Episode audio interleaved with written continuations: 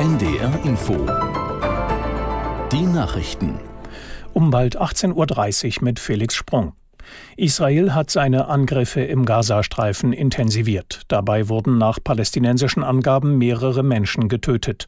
Die Lage für Zivilisten in dem Küstengebiet verschlechtert sich mit jedem Tag. Sophie von der Tann in Tel Aviv berichtet über die medizinische Versorgung der Menschen. Acht Krankenhäuser von 36 sind überhaupt in der Lage, Patienten aufzunehmen, heißt es von der UN. Auch diese können sie nur zum Teil behandeln. Es fehlt da an allem. Es fehlt an medizinischer Versorgung, an Personal, an Blutkonserven.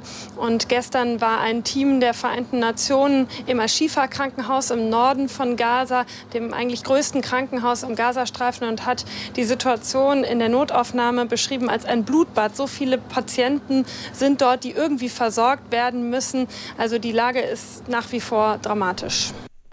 Große Reedereien meiden wegen der Angriffe durch jemenitische Houthi-Rebellen zunehmend die Route durch das Rote Meer und den Suezkanal. Nach den Reedereien Maersk und Hapag-Lloyd hat auch die weltgrößte Containerreederei MSC ihre Transporte umgeleitet. Das führt zu mehreren Tagen Verzögerung. Mehrere Länder beraten nun über den militärischen Schutz von Handelsschiffen. Der Verband deutscher Reeder fordert, dass sich auch die Bundeswehr daran beteiligt. Der stellvertretende Unionsfraktionschef Spahn plädiert dafür, alle illegal in die Europäische Union gelangten Flüchtlinge in Drittländer auszuweisen. Der CDU-Politiker nannte in der neuen Osnabrücker Zeitung Ghana, Ruanda oder Nicht-EU-Länder in Osteuropa wie Georgien. Wenn man das mehrere Wochen konsequent durchziehe, gingen die Zahlen drastisch zurück. Spahn sagte, in der Genfer Flüchtlingskonvention stehe nicht, dass Schutz vor Kriegsverfolgung in der EU gewährt werden müsse. Der russische Präsident Putin will vermehrt Militäreinheiten an die Grenze zu Finnland schicken. Man werde im Nordwesten Russlands den Militärdistrikt Leningrad einrichten, kündigte Putin im Staatsfernsehen an. Als Grund nannte er den NATO-Beitritt Finnlands im April, der Probleme zwischen den Ländern schaffe. Vor wenigen Tagen hatte die finnische Regierung erneut sämtliche Grenzübergänge zu Russland geschlossen. Helsinki wirft Moskau vor, Migranten absichtlich nach Finnland weiterreisen zu lassen, um das Land zu destabilisieren. Der frühere Hildesheimer Weihbischof Schwertfeger ist in seinem Haus in der Nähe von Hannover angegriffen und schwer verletzt worden. Ein Sprecher des Bistums sagte, Schwertfeger werde auf der Intensivstation eines Krankenhauses behandelt, sei aber ansprechbar. Laut der Hannoverschen Allgemeinen Zeitung hatte ein Mann gestern Abend zunächst als Bittsteller an der Tür des Geistlichen geklingelt, ihn dann beschimpft und ins Gesicht geschlagen.